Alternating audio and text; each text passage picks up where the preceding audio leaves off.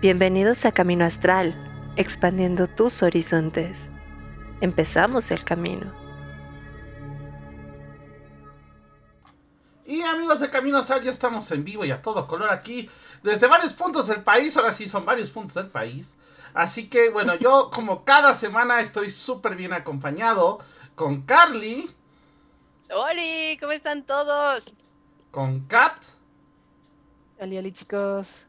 Y hoy está con nosotros Bianca, que viene a platicar de altares. Bianca, ¿cómo estás? Hola chicos, buenas noches. Muy bien, muchas gracias. Muchas gracias por la invitación. No, gracias a ti por estar aquí con nosotros. Y pues bueno, ahora sí vámonos al mero mole. Ahora sí a lo, a lo bueno. Vamos a platicar un poquito de altares. Pero antes de empezar a platicar de qué le ponemos, qué le quitamos, qué le pongo extra y qué le pongo por temporada, cuéntanos un poquito. ¿Qué es un altar? ¿Para qué sirve? ¿Por qué es importante tenerlo, sobre todo eh, en estas creencias paganas? Cuéntanos un poquito.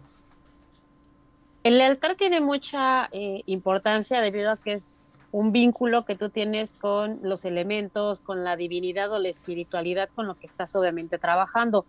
Desgraciadamente, los altares de pronto se convirtieron en algo que no son. O sea, el altar en realidad lo que siempre va a mantener son los elementos principales que son rendirle un homenaje o un tributo a los cuatro elementos y en algunos casos cierta gente trabaja con dioses, hay gente que no trabaja con dioses, pero de repente como que las redes sociales comenzaron a hacer esto como que el altar más grande y más caro y con más lujos iba a ser el mejor, ¿no? Cosa que en realidad no es cierto, o sea, desde la antigüedad y hablamos del hombre en la prehistoria, los altares que estos ponían eran exactamente ofrendas, cosas que ellos tenían justamente a la mano o a su alcance, con herramientas y cosas que ellos podían adquirir. Entonces, el altar en realidad es mucho más sencillo de lo que se imaginan o mucho más sencillo de lo que muchas veces nos han venido a querer contar, ¿no? O sea que le quito el- los 30 kilates de oro que le puse. No, no es cierto, no. Pero, ¡Ay, no, sí, pero, dámelo! Te los guardo. Repártelos. no, pero, digo, y si- dijiste ahorita algo bien importante. Yo debo de admitir que durante una temporada eh, tuve, debido a cuestiones familiares, tuve mi altar escondido dentro de un cajón de buró.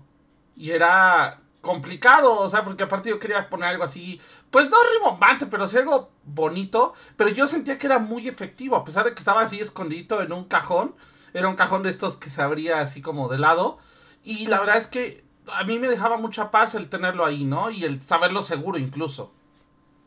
Es que una de las cosas del altar es que también entendemos o pensamos que el altar debe de estar como en las iglesias 24, este, 24 horas, los 365 días del año, y para la mayoría de los paganos lamentablemente no es fácil. Como en tu caso, hay muchos, por ejemplo, alumnos que tienen que tener, como dicen, escondido todo esto porque viven con la familia, porque la pareja no lo admite, porque comparten el cuarto con algunos estudiantes, entonces no todo mundo lo ve bien, o tienen gatos, o tienen animalitos que te tiran las cosas o pueden ocasionar algún tipo de accidente.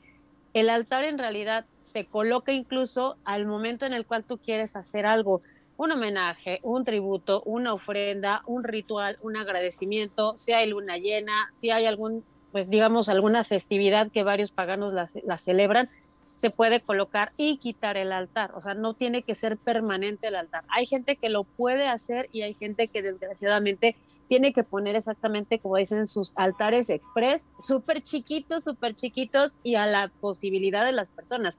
Al menos aquí en la Ciudad de México, la mayoría vivimos en unos huevitos pequeñísimos y no tienes el espacio para hacer un altar.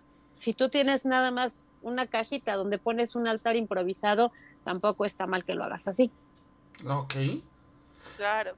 Oye, este, últimamente he escuchado a muchos paganos como eh, con esta idea de que el altar es obligatorio, ¿no? O sea, de que, ay, ¿cómo es posible que tú siendo hijo de tal o tal este, Dios o cuestiones así y no le tienes un altar? O, o estas escuelas que te piden que hagas tu altar y que hasta les mandes foto para que les enseñes el altar y todo esto. ¿Tú qué opinas sobre esto? Mira, sinceramente y con todo respeto a estas personas, sí se me hace muy charlatán que les hagan eso, porque desde tiempos muy antiguos no era obligatorio, era algo improvisado, era algo que se hacía Y como te repito, no, o sea, no todo el tiempo uno tiene la posibilidad de tener ahí un altar. Que tú le exijas incluso a un alumno o a una persona que es parte de tu joven congregación o como le quieran llamar, que le exijas fotos, como lo he visto también de los altares, estás violando la privacidad que esta persona tiene y su vínculo con los elementales o con la deidad que esa persona está obviamente pues teniendo. No es lo mismo ninguna tradición pagana, ni el yoruba es igual que el wicca, ni tampoco son iguales los nórdicos a los estrega, todos son muy diferentes e incluso hay muchos que no requieren poner un altar todo el tiempo, sino hasta que van a hacer un ritual. Entonces no está bien que a la gente le cuestiones, es falso que si veneras a X Dios te obliga a que pongas el altar 24 horas, no es cierto, o sea, no hay un indicio de que esto sea real y ese es el tipo de cosas que lamentablemente confunden a muchas personas cuando están empezando a estudiar y obviamente lo saca mucho de onda. Ok, aquí hay una, una duda agarrándonos de esta cuestión que preguntaba Carly. Primero, ay, perdón, Kat, perdón, es que sí es importante. No, no, este, no, perdóname.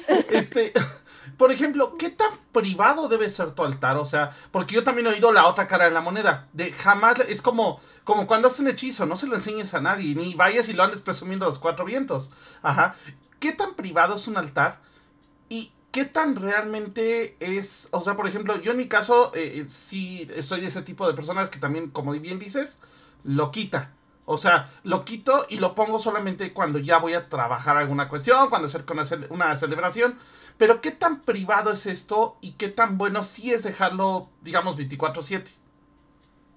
Sí importa mucho de cada persona que pueda tener el altar durante todo el tiempo. Ahora, sí hay altares que son privados, porque algunos, por ejemplo, sí tienen ahí ciertos eh, hechizos, rituales que están ahí colocados u ofrendas. También depende de la tradición. No es lo mismo que tú veas un altar de un Wicca, que sí, lo voy a decir como es, son más cute, más bonitos, ves ahí flores, ves fruta, ves cosas, a que veas un altar vudú, a que veas un altar de palomayombe, que tienen, por ejemplo, el, el palomayombe, una ganga con restos de, de, algún animal, o incluso, sí, se utilizan restos humanos. Eso es obviamente mucho más privado, o sea, no es, es mucho más digerible para la gente, siendo sinceros, que tú entres a la casa de un Wicca, a que entres a la casa de alguien de palomayombe y veas eso, o sea, te impacta mucho, y sí, en ellos es mucho más privado. Sí importa mucho de las tradiciones, pero en realidad jamás nadie ha tenido algún indicio de que porque tú quites tu altar, tu espiritualidad esté en riesgo o tus dioses se enojen o tus guías o tus elementales. Es siempre la posibilidad de las personas. O sea, si nos basamos justo, esta gente que te dice este tipo de cosas se creen muy tradicionalistas y la realidad es de que ya en el en pleno 2000 casi ya 22 no hacemos magia tradicional, porque ya se perdió desde hace años, la modernidad nos alcanzó, hoy tenemos grimorios en una tableta o en un celular, ahora sí utilizamos otras herramientas, ya se quitó el mito de que solo tienes que utilizar cerillos porque no funciona tu ritual si lo haces con un cipo o un encendedor, sí tenemos que entender que la modernidad nos alcanza y también implica que no puedes estar a lo mejor viviendo en un lugar donde puedas colocar un altar. Gente que tiene la posibilidad, eso es muy bueno, pero el hecho de que pongas una pequeña ofrenda cuando sea Yule y quieres festejar, o incluso personas que por la, familia con la que viven no pueden poner un altar, ponen sus ofrendas escondidas en alguna parte, en la cocina, en su recámara, ¿no? Entonces, y lo que importa, y creo que fuiste tú quien lo dijo, es la intención con lo que lo haces. O sea, aunque sea muy pequeñito tu altar, es la intención en realidad con la cual lo estás haciendo, porque exactamente estás ofrendando algo con todo tu corazón, o sea, lo estás haciendo por gusto, no porque tengas que hacerlo obligatoriamente, ¿no? Entonces, eso es lo que importa en una ofrenda. Y si tú en algún momento no la puedes poner por X o Y razón, no pasa absolutamente nada. O sea, realmente no es obligatorio y tampoco te van a castigar los dioses porque no lo pongas. Ok, la que sí castiga y se enoja es Kat si no la dejamos preguntar, así que adelante. Sí, sí, sí. Pues esta pregunta también se va a esas cuestiones que se han vuelto como dogmáticas en cuanto a los altares, porque eso es justo como el tema que estamos tocando. Em, ¿Y qué pasa con estas cuestiones cuando dicen, no, pues es que si tu altar no está hacia tal dirección, hacia tal punto cardinal, no es válido. Si no tiene tales elementos, no es válido.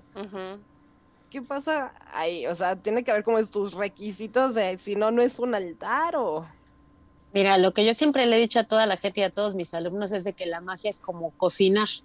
La mayoría, por ejemplo, hemos, hemos preparado un arroz y de los cuatro aquí presentes, si preparamos un arroz con la misma receta nos va a salir completamente diferente, pero va a ser un arroz. Y no porque yo lo hice distinto y le agregué algún otro ingrediente, voy a invalidar el que ustedes hicieron y viceversa. Lamentablemente toda la gente que te quiere venir a menospreciar un altar o que te quiere indicar, como dices tú, cuál sí, cuál no, están completamente mal. O sea, la magia lo que tiene es de que cada quien le pone un toque. ¿Hay reglas? Sí. ¿Lleva una regla el altar? Sí, pero la regla más básica es colocar los cinco elementos. Incluso aunque no seas pagano, eh, Wicca o, Druida o Estrega, muchos, muchos incluso de tradiciones afroamericanas también utilizan, por así decirlo, la estructura de los cinco elementos, que es los cuatro elementos que ya conocemos con los cuales trabajas y tu deidad o espiritualidad o a lo que obviamente tú consideras como más allá o lo más importante en cuanto a divino. Esas son las cinco cosas importantes que lleva un altar. Si tú ya le agregas las herramientas, y le pones el caldero, si lo decoras, si le pones algo extra, sí es decisión personal. En realidad el, el altar lo único que debe de llevar es representar el elemento fuego, el elemento agua, el elemento aire, que también se representa de diferentes formas, no solamente con inciensos, y el elemento tierra. Son los cuatro elementos que necesitamos representar porque trabajas como pagano con ellos. Y si tú tienes una deidad, vas a colocar obviamente una imagen, una vela, algo que lo represente. O muchas personas incluso deciden solamente poner una vela dorada y plateada para representar a solo la luna, representar a la tierra, representar algo que para ellos implica la divinidad. Es lo único que lleva un altar. O sea, no tiene que llevar absolutamente nada. Tú eres quien en realidad con tu práctica de forma individual vas a decorar ese altar, vas a agregarle cosas, vas a ponerle tu toque, o sea, eres tú quien en realidad lo va a hacer. Ok. Y, justo tengo preguntas subsecuente con esto y que creo, yo ya, ya me imagino más o menos la respuesta, pero creo que también podría como ayudar a resolver esa cuestión de es que no puedo tener como mi altar que se vea o que sea como muy obvio, porque sabemos que cada situación es diferente. Si estamos hablando de que es una representación de los elementos, realmente puede ser cualquier cosa que te esté simbolizando el elemento. Desde un sigilo, eh, no sé, el fuego, una vela. Puedes incluso utilizar los mismos elementitos, tienen una, son triángulos con los cuales los elementos se, se, relacionan. Esos triángulos fueron creados justamente porque con ellos en la Tierra se representaban y se representaban en rituales antiguos porque la gente pues no, no traía en ese momento las velas, no traía en ese momento el incienso, o sea, representabas a los elementos o incluso solamente, y no sé si les ha pasado alguna vez en algún bosque, la gente los pone en la tierra o en la arena para hacer una ofrenda en el momento en que están ahí. O sea, hay gente que va caminando en la tierra, no sé, en el bosque, digamos, no sé, en el desierto de los leones, que nos ha pasado mucho verlo y alguien decide hacer una ofrenda ahí en ese momento agradeciendo a la naturaleza que están bien porque les nació, porque les surgió, porque quisieron, pintan exactamente este tipo de símbolos. Los triángulos obviamente representan a cada elemento, dejan una pequeña ofrenda natural y tan tan. En casa hay alumnos que lo que han hecho es una pequeña manta pintándola con los elementos justamente con sus símbolos o han pintado dibujos pues relacionados a cada elemento y también es muy válido porque te repito, es una representación que tú haces de corazón. En la época del hombre primitivo, pues no tenían el incienso y decían, ponlo acá, ay, lo que decían, ¿no? Ponlo dirigido al este, no, no, no, al norte, porque si no, no. Cada tradición es bien diferente y lo que también no hemos entendido es de que cada país y cada continente es muy distinto. En el norte, por ejemplo, de Europa, se la pasan hablando justamente de que en la creencia para ellos es hacia el norte por infinidad de, creencias y también por tradición.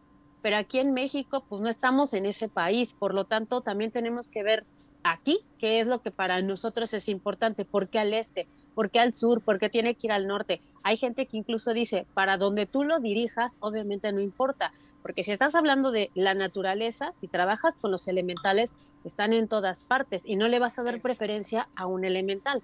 Si estás trabajando con dioses, tampoco hay dioses que te digan, tengo que estar de ese lado. Se supone que son omnipresentes, entonces están en todas partes. Es a veces más el hecho de gente que no ha entendido que la información que tenemos de la magia tradicional antigua ha evolucionado mucho. Por lo tanto, el que tú lo dirijas a fuerzas a un punto no va a ser ni más ni menos tu ritual. Al menos ahora, en el 2000 ya casi 22, nos hemos dado cuenta por miles de investigaciones que no repercute absolutamente nada. Ok, por aquí hay una pregunta muy buena. muy, buena, eh, aquí en el chat. Eh, Carly, adelante. Sí, dice Feathercast. Me surge la duda. Yo estudié en una hermandad druida que tenía una especie de manual de altares específicos para cada deidad y eran muy reiterativos con que se em, evitaran ciertos componentes para determinados dioses, por ejemplo, no usar nada de azúcar en la preparación de un pan integral. Yo lo entendía en su momento como que era tal cual seguir el manual para cada altar o algo malo podría pasar. Incluso nos llegaron a decir que por añadir alguna cuestión que a la deidad no le gustara, realmente podrían ocurrir cosas malas. Y claro, se solicitaban fotos como parte de los trabajos. En ese caso, al ser un trabajo como parte del estudio, ¿está bien que se soliciten o tampoco debería de ser? Cuando estás en el estudio, sí, porque también estás enseñándole a los alumnos, o sea, lo que estás haciendo. Incluso nosotros a veces emulamos un hechizo, o sea, no lo hacemos, lo estamos emulando, están ellos empezando con cierta práctica y obviamente te lo muestran. Ahí, por ejemplo, sí, porque no es, te están guiando en ese sentido. Hablando exactamente acerca de tradiciones celtas, el problema es de que el druidismo si algo tiene es de que se basa justamente en prácticas muy antiguas y súper cerradas. O sea, sí, incluso mientras, no sé, un Wicca pone su altar sin ningún problema, pone su vela, pone su agua, pone su incienso, pone su tierra, el druida no, el druida tiene que ir a el norte para prender el fuego porque representa esa parte y te tienes que ir al sur por el agua, o sea, y aparte agradecer a cada elemento, llamarlo, pedirle que esté ahí, o sea, es súper tradicionalista, súper cerrado y sí lleva muchas reglas que cuando cambia y obviamente va evolucionando estas prácticas, también ya las vas dejando de lado. O sea, yo te puedo decir que al menos hace unos 15 años fue la última vez que sí me tocó estar en cada polo prendiendo velas, porque aparte prendes una vela para cada elemental y de cada color para que lo represente. En la actualidad ya no lo hacemos, porque también entiendes que debemos de ser una más prácticos, que ya no es tan necesario y que hay formas un poquito más sencillas para poder hacer esto. Ok. Oye, ah, Cata, adelante, adelante, adelante. No, era justo una pregunta con esto en cuestión de la tradición druida. Si nos vamos a cuestiones un poquito más antiguas, o sea, ni siquiera puristas, sino antiguas dentro de la tradición druida, pues tengo entendido que era una tradición como muy de la naturaleza y que pues muchas prácticas se hacían afuera, entonces ahí cómo pondrían los altares si es que termina siendo como tan dogmático el cómo poner un altar. La mayoría de todo lo en druidismo, la gran mayoría, al igual que odinismo, son covens, o sea, son estructuras que obviamente tienen muchos años juntos y tienen lugares en los cuales se practica. O sea, aquí, por ejemplo, pues hay lugares en los cuales nosotros podíamos ir y donde exactamente al aire libre ya tenemos establecido un lugar en el cual, al menos aquí en la Ciudad de México, teníamos justamente un altar muy grande, una mesa muy grande de piedra que justamente nos permitía a nosotros hacer todas estas ofrendas en ciertos eventos o en ciertos, pues sí, en ciertos sabbats o esbats, pero pues también entendamos que una cosa es Europa, justamente, y otra cosa es la Ciudad de México. O sea, no en todos lados puedes, por ejemplo, hacer eso, ¿no? O sea, no puedes llegar al parque y decir, vamos a ponerlo. De que puedes, puedes. El problema es que la gente no lo ve bien. Entonces, sí tienes que hacerlo en un lugar privado, tiene que ser un lugar, obviamente, casa de alguien que tenga un jardín enorme cerrado o que tenga alguna hectárea en algún bosque, porque realmente es complicado. O sea, en la actualidad así como en, la, en el pasado, ahora en la actualidad, la brujería, a pesar de que es un poquito más aceptada, sigue siendo un tabú. Entonces, si te ven hacer eso, obviamente no está sencillo. Y sí, desgraciadamente hay ciertos lugares únicamente que tienen covens o eh, algunos grupos que pueden hacer este tipo de cosas, exactamente al aire libre. Ok. Oye, ya hablamos un poco de esta parte eh, más enfocada en, bueno, ¿qué debe de tener un altar, ¿no? Que es esta representación de los elementos. Pero la pregunta que siempre hago, porque al final del día es la otra cara de la moneda. ¿Qué no debe de tener? ¿Qué nunca debo de poner en un altar? Porque también, digo, también entiendo que varía según tradiciones. Ajá. Pero hay creo que elementos que sí están como así como de esto ni de broma lo pongas ahí, ¿no? lo que nunca debes de poner en un altar es algo que sabes perfectamente que puede ser una ofensa, ¿no? O sea, si te estás cambiando y te quitas los chones, no los vas a aventar al altar. O sea, hay cosas como que dices, no. O sea, no vas a poner basura, no, no le vas a poner las colillas del cigarro. O sea, no, hay cosas que por obviedad no le vas a poner. Tampoco significa que, por ejemplo, repito, en la actualidad es muy diferente y aunque justamente la mayoría trabajamos con elementos naturales y tratamos de hacerlo lo más apegado a esto, también hay cosas ya que no son tan naturales que puedes ocupar, ¿no? O sea, si tienes, por ejemplo, una copa de plástico que te gustó mucho porque pues en Halloween la compraste en princhas y estaba maravillosa para que sea tu copa, no tiene nada de malo. O sea, sí, sugerimos que sea lo más natural posible todo, pero hay cosas que tú pones por gusto porque lo ves y dices, ay, para mi altar lo quiero. Y eso, como te repito, lo haces de corazón. Las cosas que no debemos de poner definitivamente son cosas ofensivas, ¿no? O sea, no vas a poner cosas que no van. O sea, si estás en el altar y andas cambiándote, no vas a dejar ahí el celular. O sea, algo que pertenece únicamente a tu contacto con esa deidad. Por lo tanto, solamente no poner cosas que por obviedad sabemos que no está bien. Ok. okay. Oye, ¿qué pasa cuando, este, no sé, eh, ya se consumió eh, la comida que le pusimos al altar o cuestiones por el estilo? ¿Qué se hace? ¿no? Eh, o las velas, o por ejemplo, en el, los altares del Día de Muertos, ¿no? Que hay comida y que hay comida pues relativamente fresca, eh, se, se puede comer, no se debe de tirar, no se debe de eh, poner en un arbolito, o varía de los altares, cuéntanos un poquito. Siempre va a variar obviamente de cada tradición, porque cada tradición lo va a ver muy diferente, al menos la mayoría lo que siempre sugiere es no te comas lo que está ahí, porque se lo ofrendaste a dioses y para algunos, si es una ofenda, una ofensa que tú le estás poniendo ahí una ofrenda y de repente llegas y te la comes, aunque digas, es que ya me echar a perder, no es como algo tan correcto porque lo estás ofrendando a una, a una divinidad o a los elementales. En el altar de Día de Muertos, la tradición, al menos aquí en México, es que tú te comas lo que dejaron los muertos, porque es como cenar con ellos. Entonces, es lo que te digo, en México es una cosa, en Europa es otra. Europa no tiene esta tradición de poner un altar a los muertos, por lo tanto ellos lo pueden ver diferente. Para México es normal que tú te comas esa ofrenda porque fue destinada a tu gente, a tus muertos, no a divinidades o a elementales.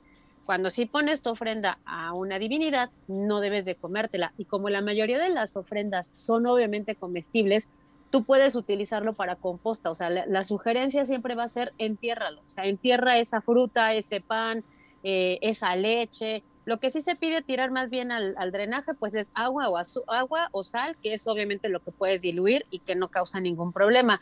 En cuanto a velas, implica mucho, si es una vela ritual, te tienes que esperar un mes porque tienes que guardar esos restos para que obviamente ese ritual funcione. Al término de un mes, metes esos restos en tierra para neutralizarlo y lo puedes tirar a la basura. Eso obviamente con las velas pero en general todo lo que tú pones en una ofrenda, siempre, incluso les pedimos, no pongas un manjar gigantesco, porque también se te va a echar a perder. La gente a veces pensamos, por lo que muchos nos dicen, que tienes que poner así como que el banquetazo enorme. Y créanme que no, o sea, incluso las ofrendas se pide nuevamente que sean de corazón en tus posibilidades. Si tú, por ejemplo, estás rindiéndole un tributo a Lilith, y no tienes nada ahorita, te la has pasado literalmente mal en cuanto a economía, si tú solo tienes un bolillo, vas a partir ese bolillo con cuidado, lo pones en un platito, le pones miel, pones un poco de leche y se lo ofrendas con mucho cariño. Esa es una ofrenda maravillosa. O sea, no tiene que ser la manzana más cara, la miel este, vegana que te encontraste en la colonia Roma, la leche este, de almendra. O sea, no. O sea, tiene que ser una ofrenda en tus posibilidades. He tenido alumnos que han ofrendado dulces mexicanos porque los tenían. Un alumno me lo contó. No tenían sus posibilidades. Entonces ponía dulcecitos mexicanos cada, cada semana, le dejaba un dulcecito mexicano y le ponía leche o le ponía un poquito de, este, de hidromiel, que es lo que él tenía es una ofrenda de corazón. Y si tú le estás haciendo es porque tú quieres. Ni es obligatorio, ni tampoco tienes que poner algo carísimo. Es algo en tus posibilidades. Oye, una, una pregunta más. ¿Hay una idea errónea? Yo no sé, pero sí quisiera que tú nos explicaras esa parte. De que si no le pones tú una ofrenda a X deidad, o si por ejemplo, es que le puso una vela, pero hace tres años y se me ha vuelto a olvidar, o sea, se me ha vuelto, no le he vuelto a poner se va a enojar y te va a ver feo y te va a mandar un rayo.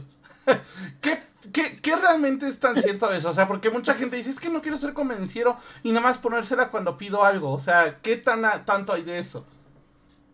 Bueno, en primer lugar, siempre sí es bueno esto, ¿no? O sea, ahorita que pasó el eclipse, todo el mundo preguntaba que qué qué poder hacer de trabajo. Hicimos un en vivo, eh, este chico Emanuel de Greenwich, y lo que les explicábamos era eso, no busquen un acontecimiento astrológico para hacer, ¿por qué no mejor agradecer? Siempre estamos, como dices, de pedinches, no quiero dinero, quiero amor, quiero esto, quiero paz, quiero salud, pero no nos sentamos a decir, oye, muchas gracias. La mayoría de las ofrendas es eso, oye, hoy vengo a darte las gracias porque me fue bien, hoy vengo a darte las gracias porque me fue de la fregada, pero adivina que le estoy echando ganas, ¿no? O sea, es como un lazo que tú tienes de agradecimiento. No es cierto y jamás va a ser verdad que porque tú no le pongas un tributo o una ofrenda en 5 o 10 años a una deidad, ya te echó el rayo o te maldijo o te va a ir mal. O sea, y lamentablemente mucha gente sí te viene con esos choros. Es una conexión que tú tienes con esa deidad. Y cuando decimos conexión es eso, que tú dices, ok, hoy quiero platicar con mi deidad, hoy quiero darle las gracias. Incluso muchas veces algo que no te dicen es, también hoy quiero enojarme con mi deidad. Y te dice, es que eso no se hace. No, sí se hace, por supuesto que se hace. El problema es de que traemos... Con tus padres, ¿no? Exacto. Traemos tan metida esta onda eh, judeocristiana de que Dios te va a castigar si lo miras feo, que siempre se han cerrado a eso. Hay inscripciones egipcias en las cuales muchos faraones le recuerdan el 10 de mayo a Horus, le recuerdan el 10 de mayo a Isis, o sea, de veras es verídico, porque tú también como humano tienes totalmente derecho de molestarte y como estás con esa conexión con esa deidad, no es de que te enojes con esa deidad por reclamarle, te molesta que te salieron mal las cosas y necesitas que te guíe, también son un desahogo para ti. Obviamente una cosa es molestarte y otra cosa es agredirlos, ofenderlos o, vamos, invalidar esa deidad, ¿no? Pero lamentablemente la gente traemos esa idea de que tú tienes que tenerlos como con pincitas y si no les rindes tributo cada mes, cada semana mínimo, te va a ir mal, ¿no? Entonces no es cierto, es cuando está en las posibilidades de la persona. Lo que no está padre es de que te pongas a pedir, pedir, pedir, pedir, pedir, pedir, pero para agradecer nunca te acuerdas, ¿no? No es que te vaya a caer el rayo, pero no está padre. O sea, incluso como amigos, nos harta tener un amigo que pide y pide y pide y pide favores, pero pues nunca te dice, oye, te invito a comer, ¿no? Vamos por unas chelas, oye, ¿te parece bien si platicamos? Eso obviamente cansa. Como deidad también te va a hartar, ¿no? Hay que seguir un poquito la lógica en eso. E, eso está muy padre que lo menciones porque sí, yo conozco mucha gente que es que nada más le pongo, ahora sí que clásico de nada más boté el santito de cabeza cuando necesito algo, pero jamás son como de, oye, pues pon una velita, una frutita, no sé, algo bonito. Sí, e, eso también es bien importante. Carly, te interrumpí, vas a preguntar algo. Sí, em, hay personas, bueno, ¿Cómo lo planteo? Más bien, nos hemos eh, dedicado a veces mucho justo a ver cómo va a estar el altar y toda esta cuestión externa, pero a veces se nos olvida lo más principal, ¿no? El, el, altar interno, ¿no? O sea, porque inclusive hay personas que ni siquiera hacen un altar, ¿no? Que ellos dicen como, no, es que yo no necesito ya tener los símbolos este, visuales, yo ya sé dónde están los símbolos en mi cuerpo y trato de yo hacer este, este lado de altar. ¿Cómo puedes trabajar también este lado, ¿no? Sí, ha sido muy difícil justamente por toda esta pelea de mucha gente de que te dicen que tienes que traer el altar sí o sí físicamente, o sea, sí se ponen en un plan súper, súper, súper pesado, pero justamente yo creo que a partir de que en los 70 se da esta onda tanto de Wicca como de la magia del caos, justamente la magia del caos empieza a, tener esto, ¿no? De, ¿y por qué tengo que tenerlo físicamente si yo puedo ser el altar, ¿no? Si yo puedo trabajar con estos elementales. Entonces también yo creo que la magia del caos lo que hace es justamente ser un precursor para ahora decirte, tú también puedes ser el altar, o sea, eres el altar ambulante, como dirían muchos, para que cuando tú quieras, como te digo, si vas a, no sé, algún bosque y de pronto te sientes conectado y dices, oye, quiero agradecer en este momento, quiero dar las gracias porque estoy bien aquí, quiero poner un altar, no traigo los elementos, los dibujo, los traigo en mi cuerpo, o sea, realmente te digo, el altar realmente es algo de corazón y si tú incluso lo haces con piedras y con hojitas, en realidad también eso es lo que vale más de lo que otros te pueden decir como que físicamente tiene que estar ahí. Carly, una, tu pregunta, no, es cierto, Kat, dime. No, pues justo eh, varias veces has mencionado de cómo el altar es de corazón. Y lo cual también me recuerda que en muchos templos de diferentes tradiciones el altar representa justo eso, el corazón. Es algo que tanto ofreces como que pides, como es pues ese centro y pues efectivamente también como decía Carly, pues tienes tu propio altar en tu cuerpo, ¿no? Tienes ese corazón. ¿Qué opinas de esa, esa forma de ver las cuestiones? Ajá. No, yo creo que es la más coherente, ¿no? Si incluso te vas a, esta cuestión judío-cristiana, siempre nos han dicho que Dios está en todas partes, ¿no? Incluso vemos una parte de la Biblia donde pues Jesús se agarra trancazos con, con los vendedores afuera de la iglesia, ¿no? Y él muchas veces dice que Dios está en todas partes, no solamente en un templo, ¿no? Igualmente los dioses no están en un altar, sino que en realidad están contigo en el momento en que tú lo veas. Supongamos, suponiendo de verdad, esperando jamás pase a nadie de los, de los presentes y de nadie en general. Si ahorita tú estás en un accidente y despiertas en un hospital y te van a operar o te acaban de operar, pues no creo que le digas al doctor, me deja traer mi altar para pedir que me vaya bien, denme cinco minutos y él te hago un ritual de volada ni es físicamente probable, ni tú estás en las posibilidades, ni tampoco te van a dejar meter tu altar. Es ahí donde justamente tú, tú visualizas, agradeces, pides a cada uno de estos elementos o como un como una especie de ofrenda, tu cuerpo en realidad es ese altar, ¿no? Entonces, no se necesita un altar físico porque justamente tú eres esa conexión, tu corazón y tu alma es la que está justamente en ese altar para que tengas ese vínculo con los elementales o con las deidades. Aquí, aquí este Feder Kass dice que, que va a tener un altar de llavero por si las dudas. Y lo curioso es que se, valen. se Ah, no, claro. han habido de estos que son de cajita a, mí me, regalaron uno allá, ahorita lo, ahorita lo traigo para acá para que lo vean, pero me regalaron uno chiquitito que está también bien bonito. Entonces sí, sí, sí, se puede. Unas chicas, eh, ellas son españolas, vinieron aquí hace como, como cinco años, aquí a la Ciudad de México, las conocí y fueron a, bueno, las llevé a pueblear, como dicen, a varios lados, nos fuimos al mercadito de Sonora y de repente ellas llegaron con cositas pequeñitas de esas que te venden de figuritas de miniatura para, para pegar con imán en los refrigeradores. A mí me dio mucha risa, pero me enseñaron que ellas quisieron hacer justamente un pequeño altar porque ellas viajaban mucho. Entonces, a veces no tenemos los elementos y quiero llevarlo y lo consagraron. O sea, es una cosita tan pequeña que dicen, es que lo consagro para que esté con nosotras, ¿no? Eso realmente, eso es lo que va, o sea, eso significa el altar, algo que tú quieres llevar para tener tu vínculo por siempre, pero no necesita ser algo gigantesco. Exacto. Ok. Oye, y hablando de la parte un poco más de eh, utensilios, ¿no? Por ejemplo, digo, volvemos al tema de que cada tradición tendrá cosas distintas. Pero ¿qué tipo de utensilios podríamos encontrar en altar? ¿no? Yo recuerdo, por ejemplo, que cuando yo empecé poner altar me decían, es que pone un atame. Pero, por ejemplo, ya cuando empecé con la parte alquímica me pedían algunos símbolos de, y, y, por ejemplo, círculos de transmutación y otras cosas. Entonces, ¿qué podemos o qué tipo de cosas podemos encontrar ya como utensilios, perdón, en un altar?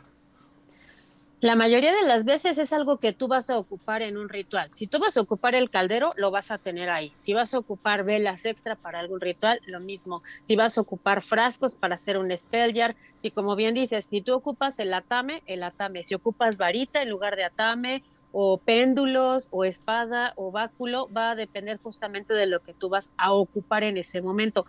Si tú realmente no sé, tienes aguas, como decíamos, agua solar, agua lunar, que ocupes para poder hacer, también lo puedes colocar, aunque en realidad la gran mayoría de las brujas y magos tienen guardadas sus cosas o sus herramientas las tienen guardadas. Una para que no se te vayan a romper o no se te vayan a perder o nadie las ande agarrando. Y dos, porque no las estás ocupando todo el tiempo o te estorban exactamente en ese altar. Se colocan muchas veces para poderlas consagrar, o sea, para consagrarlas con los dioses las pones ahí y las puedes dejar toda una noche, pero muchas veces sí las guardas a menos que las vayas a ocupar. En general, por ejemplo, también mucha gente ha tenido la duda, porque igual hay muchos detractores que no sé por qué tienen que meterse en eso. Hay gente que ha perdido familiares y pone sus fotos ahí, o incluso gente que quiere cuidar a su mamá, al papá, al hermanito, al hijo y pone las fotos en el altar. Y hay gente que viene y te dice, ahí no se debe de poner una foto. ¿Quién dice? O sea, ¿por qué, ¿por qué no poner una foto si estás teniendo un contacto con estos dioses o con estos elementales y solo les estás pidiendo cuidarlos, que los protejan? O sea, es, una cosa privada entre tú y los dioses. Por eso digo, nadie más tiene que opinar en tu altar. Mientras tú no pongas algo que sea obviamente ofensivo o sucio, pues es obvio que no tiene nada de malo lo que coloques. Gente que lo decora cambiando las estaciones, cambiando las festividades, o que incluso definitivamente pues lo que hacen es ponerlo y como dices tú lo quitan y ya no le ponen nada ahí de herramientas pero en el altar puedes poner todo lo que tú quieras en herramienta que vayas a ocupar o que vayas a consagrar. Ok. Oye, ahorita dijiste algo y me acordé, este, ¿qué pasa, por ejemplo, si tienes a varias deidades y posiblemente entre estas deidades pueda haber como una energía no tan mm, complementaria, se podría decir? Eh, ¿Se vale tener un altar con todas las deidades de Chile, Mole y Pozole? ¿O uno para cada, para cada uno? ¿O depende de la Hay deidades que de plano sí les tienes que poner a ellos. O sea, sí tenemos también, el punto es investigar, ¿no? Lamentablemente, lo mismo pasa no solo con las redes sociales, sino con las películas y las series, ¿no? Ahorita es el boom de EKT porque lo vieron en la serie de, Sabrina, ¿no? Cuando hace unos años no tenía ni idea de quién era Hécate, o sea, todos amaban a la triple diosa que viene a hacer lo mismo, pero como apareció en la serie, ahora la aman, ¿no? El punto es que a veces no se ponen a investigar más allá de lo que ven en Wikipedia. Entonces, no deben de hacer eso porque si hay deidades que bien lo dices, su energía es bien diferente y no los vas a tener en el mismo altar. O sea, no es lo mismo, no vas a poner a un punk y un hippie en el mismo lugar porque sabes que puede haber un problema, o sea, no puedes hacer eso. Y lo mismo pasa con las deidades, o sea, no vas a poner a lo mejor a Hades, que es muy, muy celoso en muchos aspectos, con Lilith, o sea, no puedes ponerlos juntos. Por lo tanto, tienes que tener justamente un altar diferente para ellos trabajar con más de una deidad también es complicado. Viene lo mismo con la moda, ¿no? Que de repente, y han habido chicos que lo veo, ¿no? No, es que yo trabajo con 10 deidades. Así de, ¿y por qué trabajas con 10 deidades y debes de tener primero, el, o sea, una conexión con una? No es tan sencillo de tenerla. No es como, no son estampitas, que eso es lo que no han entendido, no es colección de estampitas. Sí, ¿no? sí, sí, Así de, así de, Carly, pásame, ¿tienes, ¿tienes a Hécate? Pásamela. No, no son Pokémones para andarlos cambiando.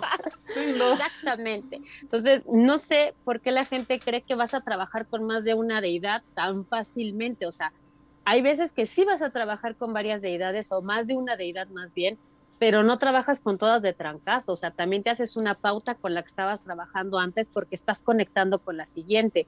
Y a veces dejas esa deidad y te regresas a la anterior pero sí es más una chamba de involucrarte, estudiar más allá de Wikipedia y ponerte a investigar acerca de lo que estas deidades les gusta. Y sí, definitivamente, pues tener un altar para 20 mil deidades no se puede. O sea, una vez sí hubo un conflicto con una chica Wicca, porque ella tenía una, una virgen, creo, creo que era una virgen, era una virgen la que tenía, y ella tenía la triple diosa. Entonces, una alumna le decía, es que si entiendes, si hay, si hay obviamente tradiciones que hacen sincretismo. Podemos ver justamente el vudú, el palo mayombe, eh, todo esto hacen un sincretismo, pero Wicca no puede hacer un sincretismo con la religión católica debido a que el Wicca pues es completamente neopagano, por lo tanto tú no puedes creer en lo que dice la Biblia.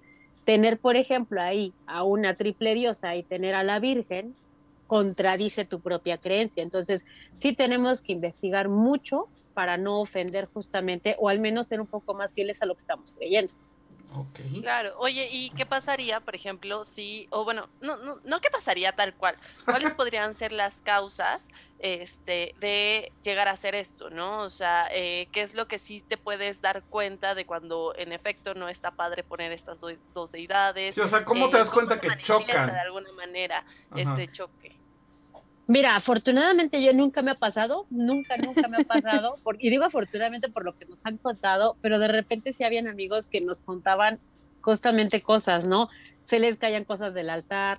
A una chica, por ejemplo, se le ella hizo en arcilla un par de figuras, no me acuerdo qué dioses eran, no te quiero mentir, y se le partió una, o sea, una se partió, ¿no? Entonces se sacó de onda mucho. Eh, en otro caso nos contaban que pues, cualquier tipo de ritual que hacía otro chico pues, no le funcionaba, pero para nada, ¿no? Pues porque obviamente si tú tienes un lazo, una conexión con esa deidad, pues no le vas a hacer eso. Y a lo mejor sí, o sea, a lo mejor sí pasa que esta deidad se ofende y te dice, pues que te ayude la otra, ¿no? O sea, ¿para qué me pones con ella, no?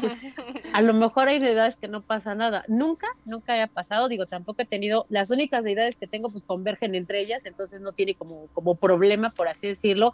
Alguna vez quise trabajar con una deidad externa en cuanto a mitología, pero fue solo con esa deidad, ¿no? Para justamente no, no combinarlo.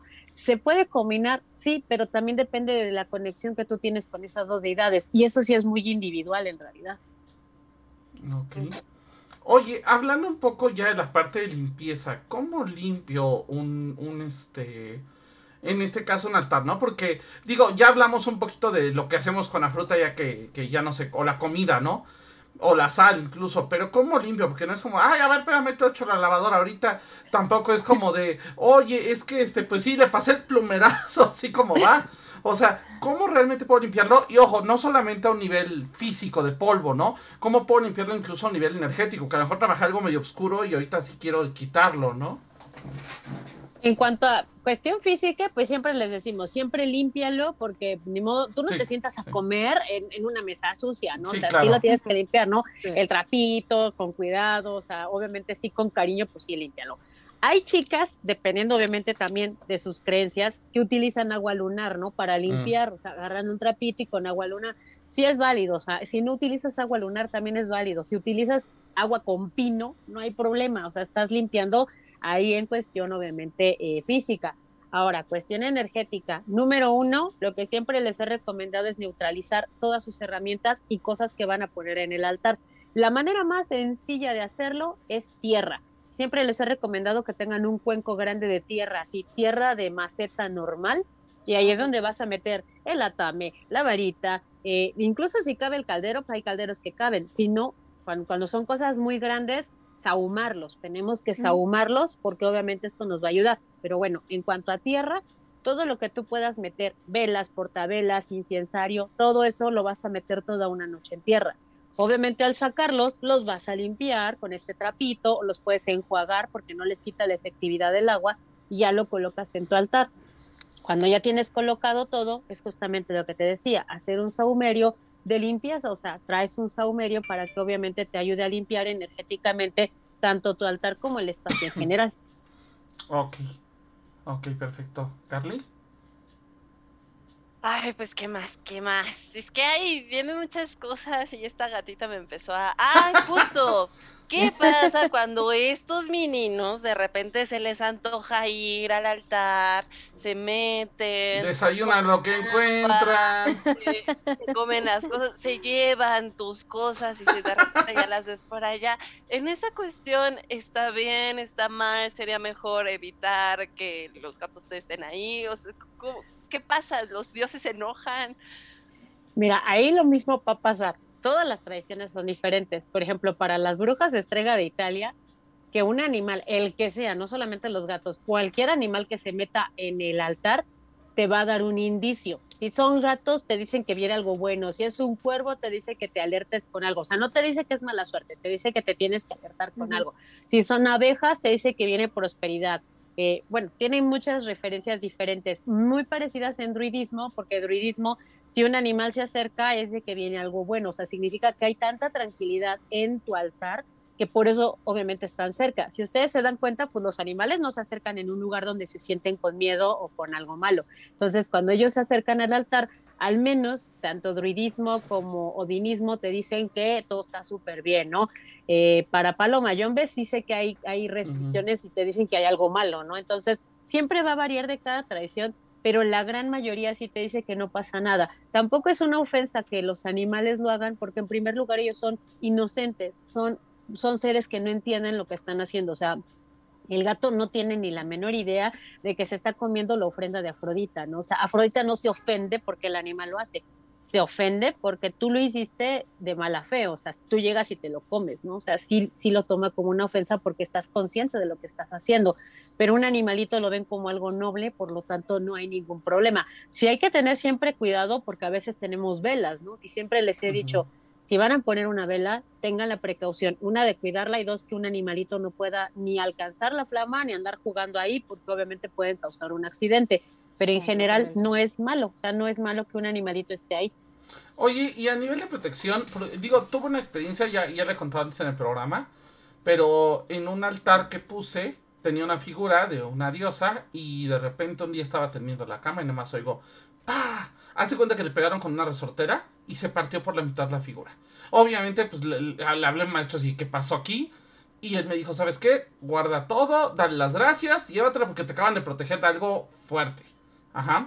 Entonces, este, literal, ¿qué pasa o cómo puedo proteger el altar? Digo, por ejemplo, hay quienes hacen un círculo, hay quienes hacen, este, a lo mejor incluso quienes sí pueden poner un círculo de sal también, pero ¿cómo proteges un altar? Mira, los círculos de sal son buenos, pero en realidad vamos a ser honestos. Tanto el círculo de sal, el círculo de tierra y hasta el círculo de cuarzos, si viene una entidad completamente dañina, tu círculo de sal le va a importar muy poco, al grado que por algo revientan cuarzos, ¿no? O sea, por algo los truenan. Entonces, como que sí, la entidad no va a decir, ay, mira, puso un círculo de sal está bien no entró". bonito su cuarzo. Ya no puedo pasar. O sea, no, créeme que lo hemos visto, no. O sea, el único círculo de protección que te va a funcionar es uno energético. Y se pueden obviamente hacer incluso mientras tú estás ahumando. O sea, cuando tú estás ahumando, tú puedes justamente visualizar lo que comúnmente conocemos como círculo de protección o burbuja de protección en el altar. Pero también, aunque lo hayas protegido lo más posible, si tus deidades o incluso amuletos se revientan, justamente es eso. No es porque se haya enojado la deidad, Sí, no, sino no, que te acaba de absorber un trancazo que te iban a dar. Por eso está el altar. Entonces significa que esa deidad, pues sí está trabajando en armonía contigo al grado que te está tratando de proteger de esto. Ok.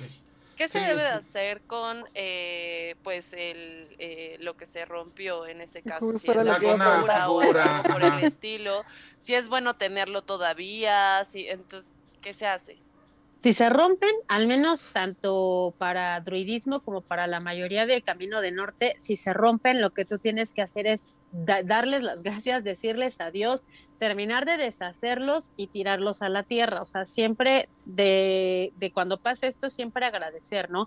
Si para ti es importante esa deidad y quieres seguir trabajando, si tienes que volver a fabricar a lo mejor una, una figura de ella, pero sí tienes primero que darle las gracias y si tienes que destruir totalmente esto. En algunos te dicen que lo eches en tierra, eh, como, como cuando te digo que neutralicemos las herramientas, otros sí te dicen que en el agua, también dependerá el elemento de la deidad. Hay deidades acuáticas, hay deidades de tierra, hay deidades de fuego. Entonces, estas, por ejemplo, si se te truena algo de Hades, tienes que quemarlo, o sea, lo tienes que quemar sí o sí. Entonces, tienes que saber con quién estás trabajando, qué elemento tiene en cuanto a carga, y con eso obviamente despedirte. Ok, perfecto. Por- Por eso Muy hagan bien. sus deidades de madera. ¿Tú Se pide siempre eso. Sí. Bueno, de madera o de, de yeso. En mi casa las tenía hechas de yeso. Arcilla, Bueno. también puedes Ajá. ocupar la arcilla. Sí, hay muchas cosas que pueden ocupar, por eso les decimos, entre más forma natural tenga, mejor, ¿no? Porque va a ser un poquito medio complicado deshacerte una de bronce, ¿no? Por ejemplo, tendrás que mandar Ujú. fundirla y sí está medio complicada, aunque sería muy raro que se te vaya a reventar una de bronce, pero. No, ¿Qué ya día que se revienta una de bronce, ya. Ya, ahí sí, mejor salte de la casa. Sí, hay que ver qué está pasando ahí. No, yo sé ya ese exorcismo. Pero bueno, Bianca, muchísimas gracias por, por la entrevista. Ahorita ya se nos empezó a acabar el tiempo, pero antes de irnos, cuéntanos un poco. ¿Dónde te encontramos? ¿Qué curso estás dando? Sé que tienes varias redes sociales, yo ya sigo algunas, entonces cuéntanos un poquito. Eh, pues mira, en cuanto a redes sociales, estoy más activa en Facebook y en Instagram con, con el nombre de Budulicius.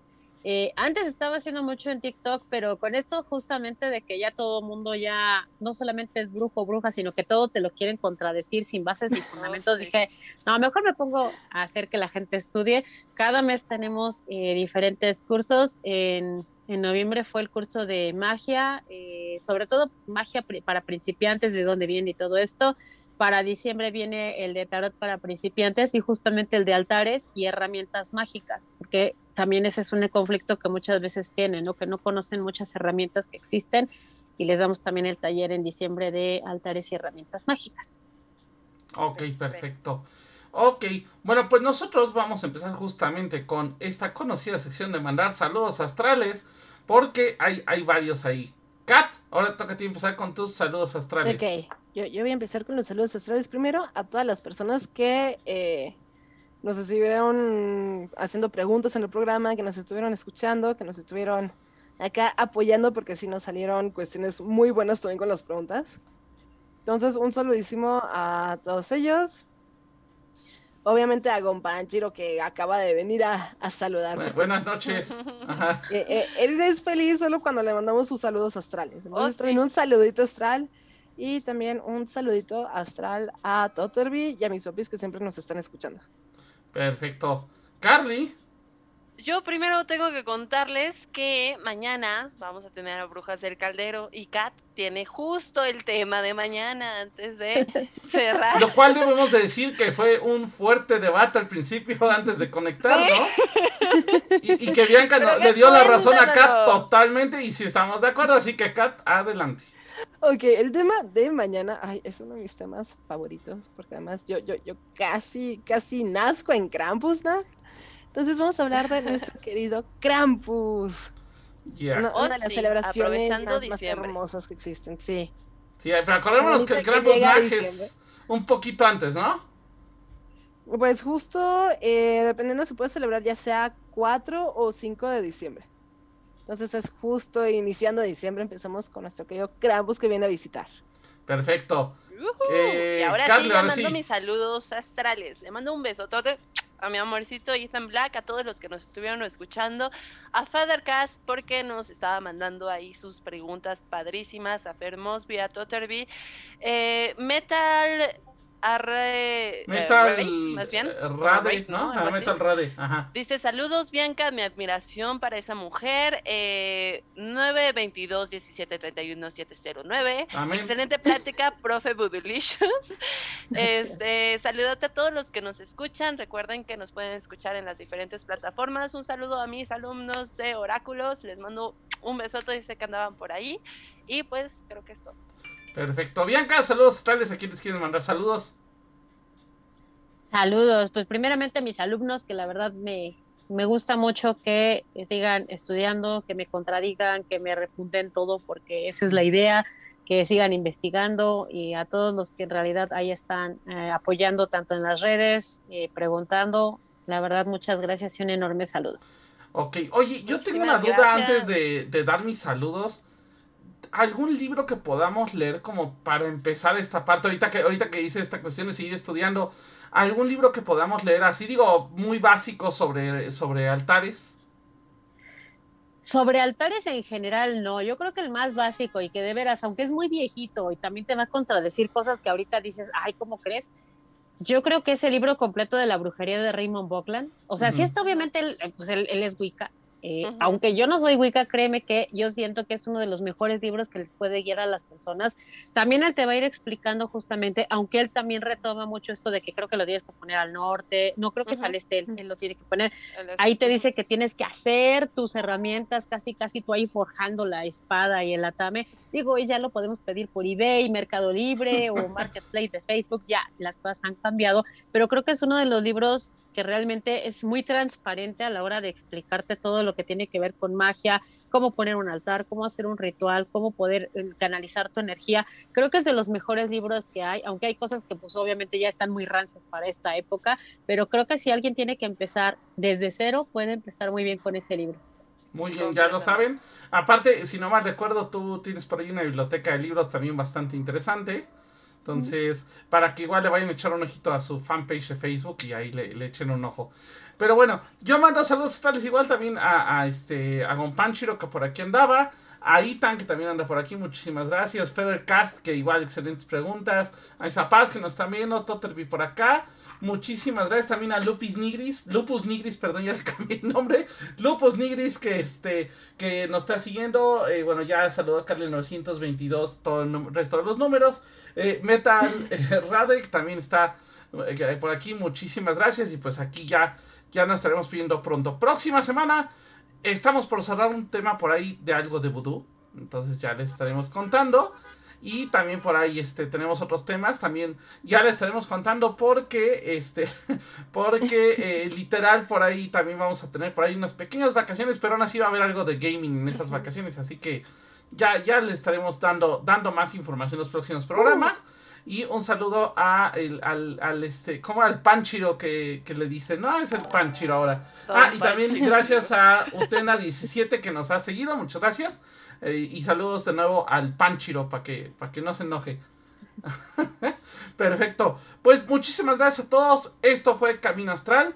Nos estamos oyendo la próxima semana. Mañana, 7 de la noche, Brujas del Caldero para que no se les olvide. Y el próximo miércoles, Camino Astral. Y si podemos, sobrevivimos, sobrevivo yo y Kat al semestre y Carly también. Probablemente tengamos algún, algún este, streaming próximamente si sobrevivimos al semestre. Sí. Sí, por favor. por favor, porque sí, ya, primero déjenos Quiero sobrevivir. jugar ya. Sí, ya, por favor. Pero bueno, muchísimas gracias. Esto fue Camino Astral. Bye, bye. Por hoy hemos terminado, pero recuerda que la próxima semana podrás escucharnos en nuestra fanpage vía Facebook Live. Camino Astral, expandiendo tus horizontes.